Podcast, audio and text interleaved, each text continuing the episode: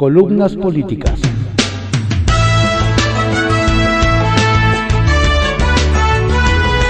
Continuamos con la audiosíntesis informativa de Adrián Ojeda Román, correspondiente a hoy, jueves 2 de diciembre de 2021. Demos lectura a algunas columnas políticas que se publican en periódicos de circulación nacional. En privado, por Joaquín López Dóriga, que se publica en el periódico Milenio. Es Claudia. Cada día tengo menos dudas, si es que me queda alguna, de que la candidata presidencial de López Obrador es y será Claudia Sheinbaum. Sus reconocimientos públicos son casi cotidianos. Solo la menciona para promoverla. Es ella. Entiendan. Véanla. Es su mensaje para ir construyendo su candidatura y que en su momento caiga como algo natural. Ya las encuestas la colocan en el primer lugar en línea con la popularidad de su promotor en Palacio Nacional. Y no es que Marcelo Ebrard o Ricardo Monreal sean menos.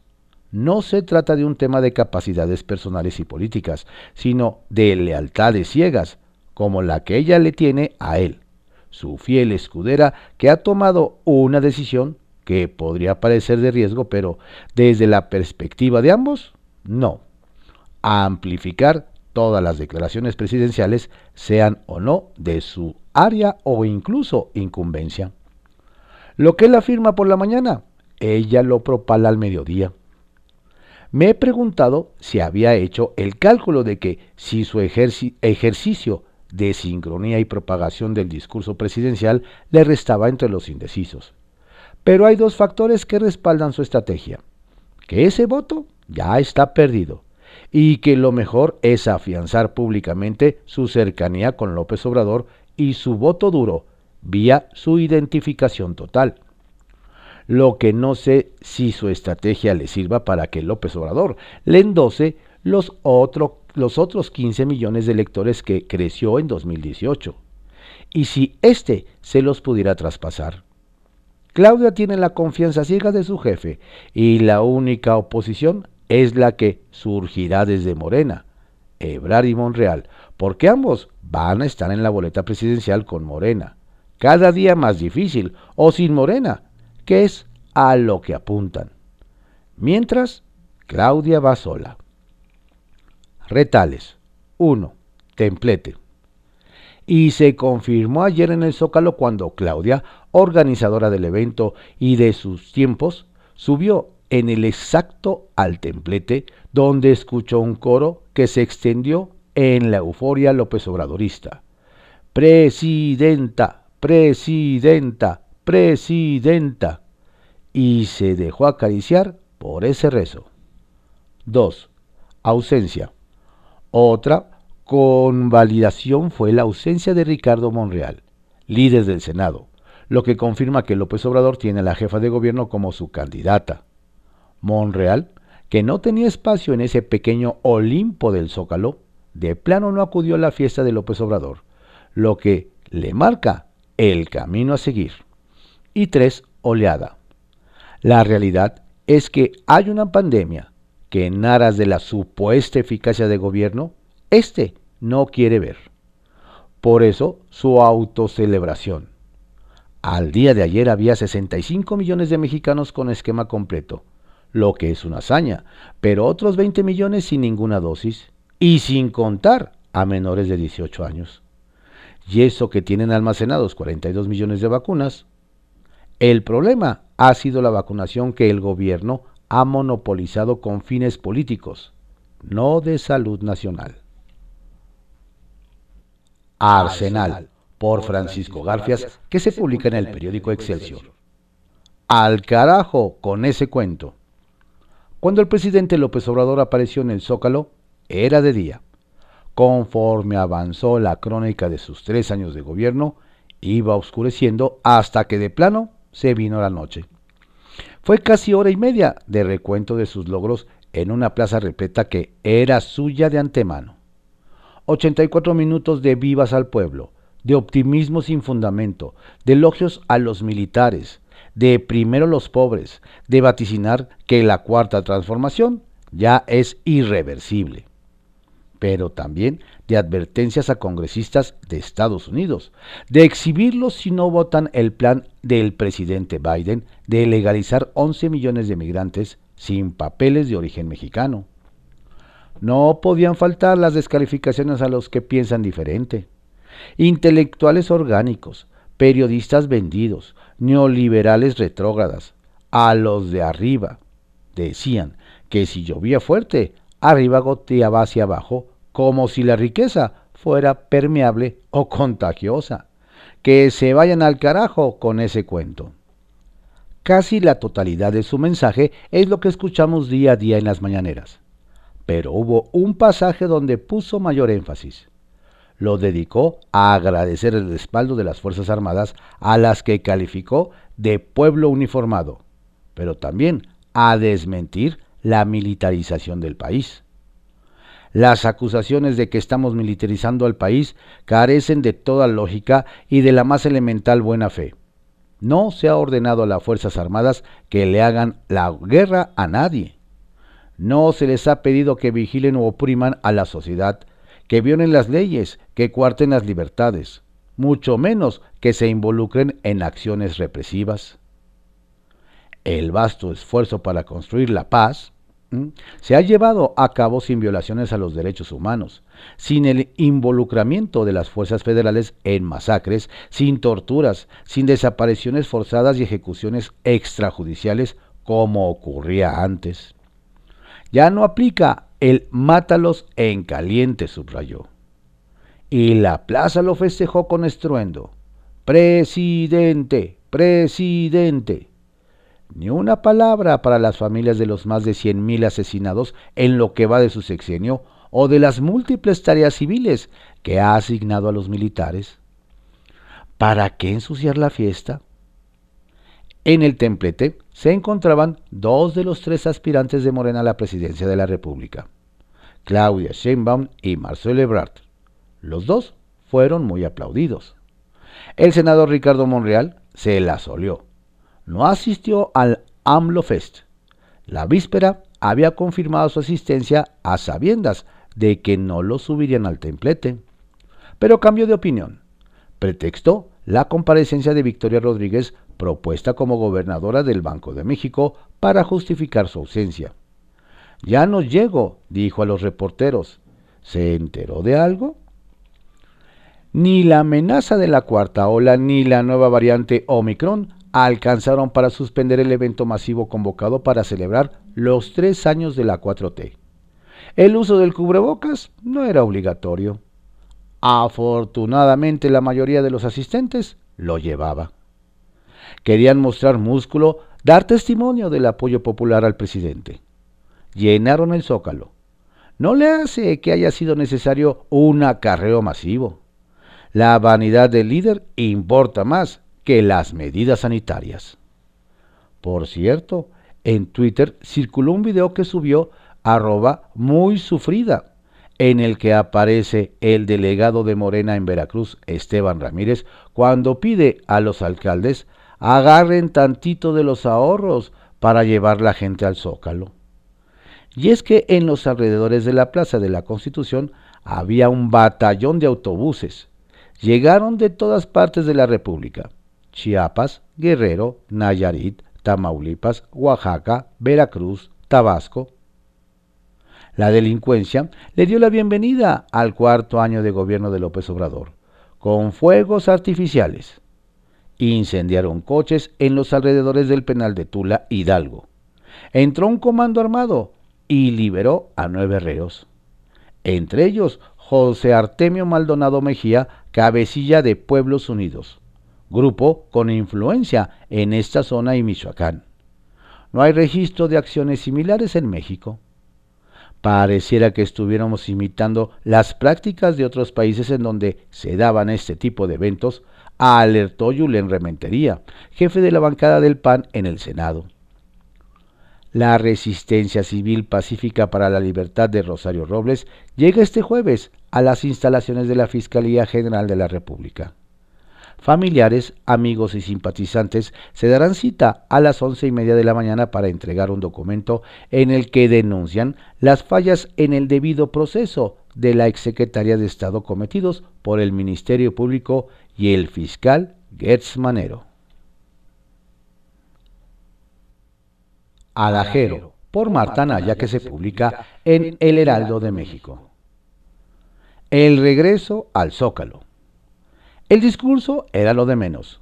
Lo importante para sus seguidores era estar ahí, mirar de nuevo a López Obrador, ver su rostro y escuchar su voz, tocarlo de ser posible, gritar una vez más, no está solo, o más aún, es un honor estar con Obrador.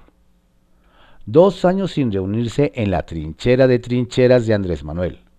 Ese espacio que le ha brindado al tabasqueño su mayor apoyo, desde donde han lanzado buena parte de sus gritos de combate y de donde, desde donde miles y miles lo han apoyado en las buenas y en las malas. Ayer no fue la excepción. Una vez más, la Plaza de la Constitución a rebosar. Banderas morenas y de PT vistiéndola de blanco con lunares rojos. Música, mariachis, bandas de niños, alegría pura. Y el presidente rebosante. 24 meses de añorar la Plaza de la Constitución atiborrada de sus seguidores, coreando su nombre. Dos años de mirar la plancha semivacía con carpas de adversarios políticos o presencias de grupos inconformes. Dos años de un zócalo esencialmente anodino, desdibujado de las luchas de izquierda que ayer, trasladando seguidores desde distintos puntos del país en autobuses, camiones de redilas y hasta de basura. Volvió por sus fueros, como en los mejores tiempos. Presumiría el propio presidente, incluso retaría. Tres años de gobierno y estamos de pie. Lo importante para AMLO no era solo sentir el calor de los miles que acudieron al Zócalo. Lo que buscaba era revivir la energía de la lucha que lo llevó al poder y que en las elecciones de junio pasado lució moribunda en la Ciudad de México.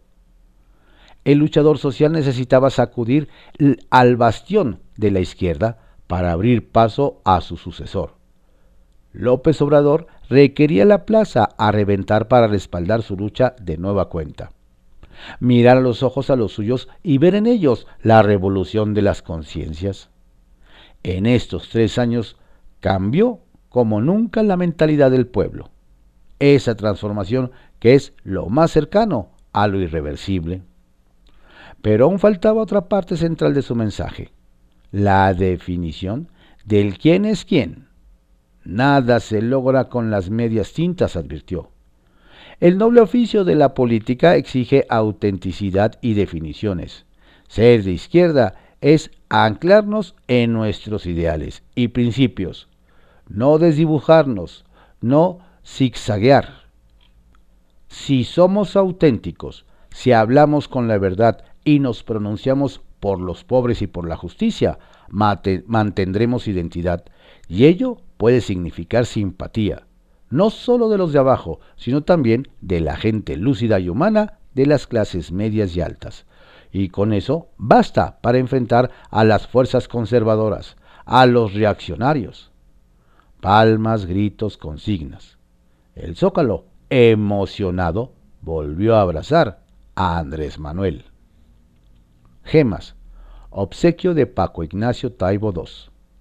Rompimos una dictadura que llevaba años cometiendo fraudes electorales, desfalcos, abusos de poder, asesinatos respira uno un aire diferente, digan lo que digan los piruris y los reaccionarios. Estrictamente personal, por Raimundo Riva Palacio, que se publica en el periódico El Financiero. El rollo sí jala. Permítase una pregunta retórica. ¿Qué habría pasado con el presidente Andrés Manuel López Obrador al finalizar el primer medio de su sexenio de no haber replicado la mañanera que inventó hace dos décadas como jefe de gobierno de la Ciudad de México? La respuesta tiene que ser contrafactual. Habría naufragado desde el primer año de su administración. Incluso habría arrancado su sexenio con rendimientos negativos. Desde la mañana siguiente en que ganó la elección, el 2 de julio de 2018, las inversiones privadas comenzaron a caer y hasta agosto pasado sumaban una caída de 18%. El tipo de cambio, que tanto presumía como logro de sus políticas, se ajustó en el periodo de transición y entre la elección y su toma de posesión perdió 44 centavos. ¿Qué le ayudó? Primero, que no hubiera conflicto postelectoral.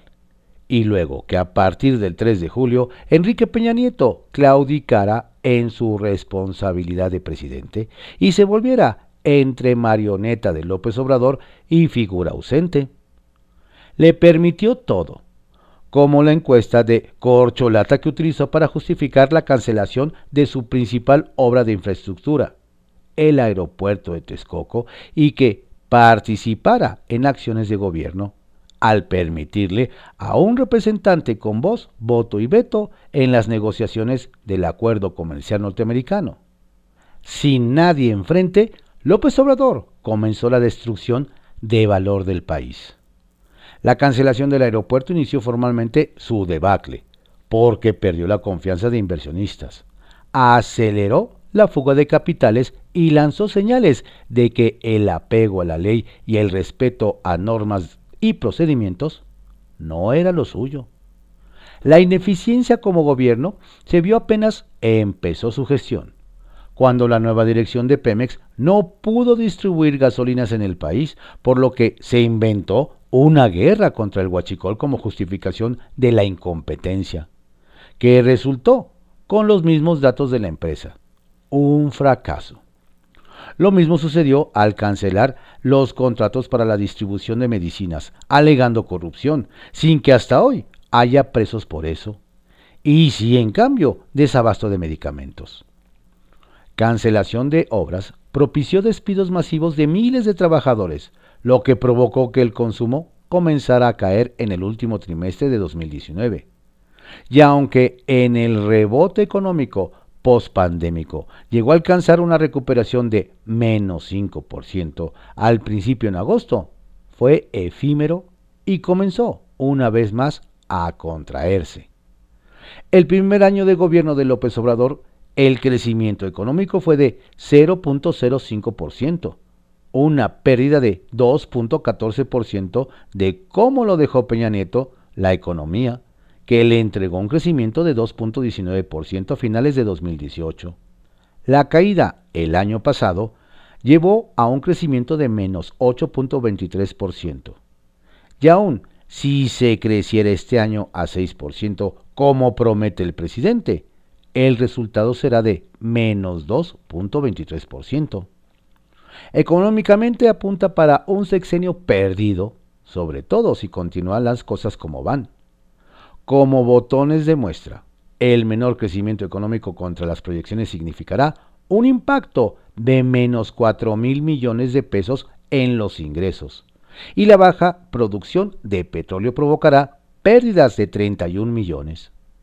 Las exportaciones mexicanas tuvieron un buen rebote tras la pandemia y alcanzaron un crecimiento de 5% en septiembre, comparado con 2019, pero los problemas con la industria automotriz en el mundo provocaron ya una caída en el sector exportador, que es el motor de la economía. Del tipo de cambio no habla, ya porque la moneda se devaluó de un peso con 30 centavos desde que ganó la elección y a veces ha tocado una depreciación de más de dos pesos. Sobre la seguridad se ha escrito abundantemente en este espacio, pero para el registro Recordaremos que en los primeros 35 meses de gobierno, el número de homicidios dolosos llegó a 105.537, contra 62.145 homicidios dolosos en el mismo periodo del gobierno de Peña Nieto. 39.672 en el de Felipe Calderón y 40.563 en el de Vicente Fox. La cifra seguirá subiendo al mantenerse la política de no enfrentar a los criminales. En el manejo de la pandemia del coronavirus, también se ha reportado aquí el número de muertos se incrementó casi 500% contra el máximo estimado, convirtiendo a México en el cuarto país de mayor letalidad por el COVID-19. Es un desastre el gobierno. Sin embargo, el colapso de su gobierno en función de los resultados todavía no merma su popularidad. Así lo demuestra la batería de encuestas publicadas este miércoles al cumplir tres años su gobierno, donde pese a discrepancias importantes, hasta de 11 puntos entre la aprobación más baja y la más alta, mantiene la popularidad de entre 6 y 7 de cada 10 mexicanos, asemejándose a los niveles de aprobación de Ernesto Cedillo, Fox y Calderón a mitad de su sexenio. La repetición de ideas simples le funciona bien. La propaganda más. Lo comprueba la encuesta del financiero. El 54% piensa que la economía va bien y quienes piensan que no bajaron de 43% en octubre a 37% en noviembre. El 74% dice que la vacunación va muy bien, aunque se ha desacelerado mientras están almacenadas o perdidas 40 millones de dosis. El 64% lo ve honesto, aunque varios miembros de su familia están involucrados en presuntos actos de corrupción o conflictos de interés. El 52% un brinco de 8 puntos en un mes, lo califica capaz para dar resultados pese a que estos son inexistentes. Incluso en el manejo de la seguridad subió ligeramente la aprobación para su estrategia y se redujeron los negativos. El presidente tiene razones para estar contento al iniciar su cuarto año de gobierno. La retórica mañanera le ha funcionado ¿Por cuánto tiempo más? No hay consenso entre los expertos si le durará todo el sexenio o la realidad terminará por alcanzarlo entre la opinión pública. Lo que sí se puede anticipar es que como van las cosas, igual sale muy bien en popularidad en 2024, pero el país quedará destrozado. Capital Político, por Adrián Rueda, que se publica en el periódico Excelsior. Nada se gana con odio y venganza. Cuando Carlos Salinas de Gortari asumió como presidente de la República, envió dos mensajes importantes a los poderes fácticos y todos se alinearon. El primero metió a la cárcel al líder de los trabajadores petroleros, Joaquín Hernández Galicia Laquina. Posteriormente, le hizo a Carlos Jongitud Barrios, dirigente del Sindicato Nacional de Trabajadores de la Educación, una oferta que no podría rechazar. Dejaba su cargo o le haría compañía a la quina en una fría celda. Por supuesto que Jongitud Barrios se alineó y fue entonces que Salinas de Gortari encumbró a Carlos Romero de Champs como dirigente petrolero y a Elbester Gordillo como nueva lideresa del CENTE. Ambos siguen mangoneando desde las sombras esos sindicatos. Todo mundo se, se alineó y el mandatario prista fue uno de los presidentes más poderosos de la historia, pero no pudo imponer a su sucesor, pues Luis Donaldo Colosio asesinado en Lomas Taurinas y tuvo que improvisar con Ernesto Cedillo. Apenas llegando Cedillo, culpó a Salinas de Gortari del error de diciembre que derrumbó la economía del país y lo desterró de México durante todo su sexenio. En ambos casos los mensajes se entendieron y los poderes fácticos se doblaron. En el sexenio pasado, Enrique Peña Nieto metió a la cárcel a El quien se aventó cinco años en la sombra y el mensaje fue entendido. Había un nuevo presidente y tenían que alinearse con él. Esos eran los políticos profesionales. Claro que no eran para nada honestos, demócratas o los mejores en sus puestos, pero no tomaban la venganza como algo personal. De los gobiernos panistas no se puede decir mucho, pues fueron débiles y transitorios, sin fuerza para imponerse. Si bien ejercieron el poder, no gobernaron con odio, resentimiento o sed de venganza, pues como los grandes mafiosos no actuaron de forma personal contra sus enemigos. Siempre fue un asunto de negocios, como decía el padrino. Todo cambió al llegar la 4T, que no se cansa de señalar que todos los anteriores eran corruptos. Y seguramente sí, como en la actualidad varios de ellos lo son. Pero lo que no es bien visto por nadie es que los señale y no los meta a la cárcel. Últimamente esa estrategia se ha reflejado más en la Ciudad de México, donde la Fiscalía General de Justicia es utilizada como brazo ejecutor de esas venganzas. Si se revisan las averiguaciones previas que han procedido contra delincuentes comunes o capos de la mafia capitalina, se podrá ver que el desempeño de los muchachos de Ernestina Godoy es muy pobre. No así contra los políticos elegidos por su jefa. Y está bien que quien la hizo la pague, pues precisamente la impunidad es de lo que más se queja la ciudadanía. Pero la, la justicia no debe ser utilizada para venganzas, pues ningún gobierno es para siempre. Hay quienes creen en el karma. Por eso sería mejor gobernar hacia adelante que estar mirando todo el tiempo por el retrovisor. Centavitos.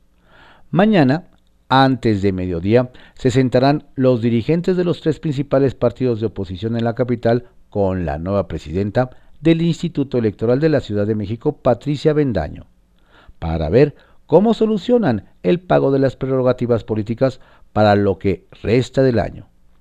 Desde el mes pasado los partidos no reciben un peso y sus trabajadores se truenan los dedos para llevar el alimento a sus casas. Los dirigentes entienden que Avendaño acaba de llegar, pero no aceptan que el Instituto Electoral y el gobierno capitalino se echen la bolita. Historias de reportero, por Carlos Lórez de Mola, que se publica en el periódico El Universal.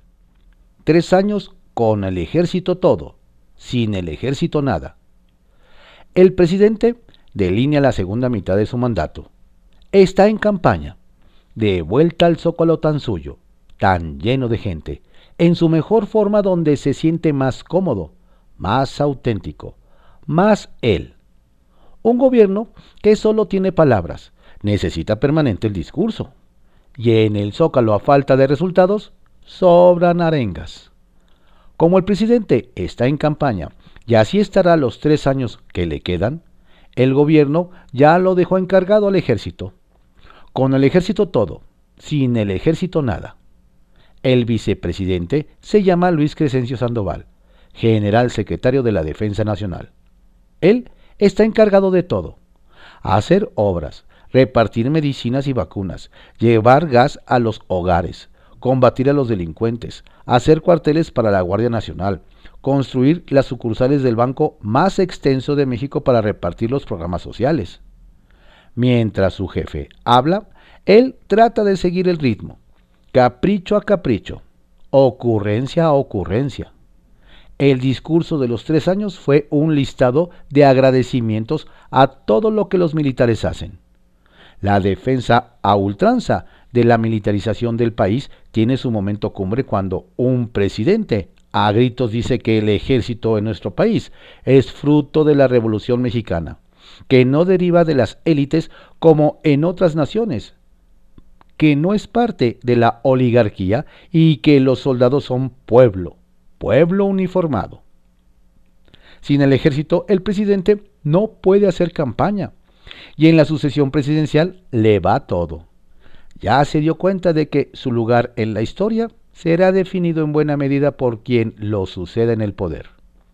Enderezar su pretendida transformación y encumbrarlo hasta las categorías de héroe nacional o revisar sus barbaridades, abrirle expedientes y condenarlo al basurero de la historia. En franca campaña y con los militares detrás, en el Zócalo, dejó su estrategia para el resto del sexenio. Viene la versión más dura de López Obrador. Se acabó el esfuerzo por simular que era tolerante, dialogante, que extendía la mano, que estaba interesado en escuchar al otro. El presidente nunca se sintió a gusto en una mesa de negociación. Lo suyo es la imposición. Y ya lo dejó claro. Para él, nada se logra con medias tintas lo dijo con todas sus letras. El presidente no se va a correr al centro, él es de izquierda. y su interpretación del ser de izquierda consiste en radicalizarse, taparse aún más los ojos y los oídos. Para AMLO, llegar a un entendimiento con el otro no es una virtud democrática, sino una tibieza de los flacos de espíritu.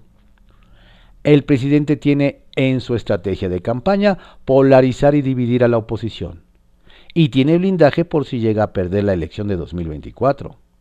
Él será el eterno comandante supremo de las Fuerzas Armadas que estarán agradecidas hasta el último suspiro con el general Andrés Manuel López Obrador.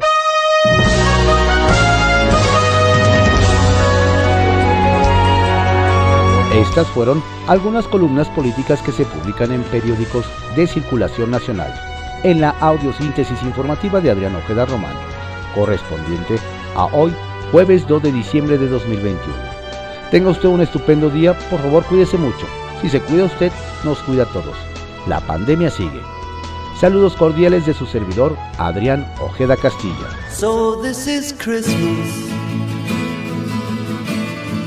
What have you done?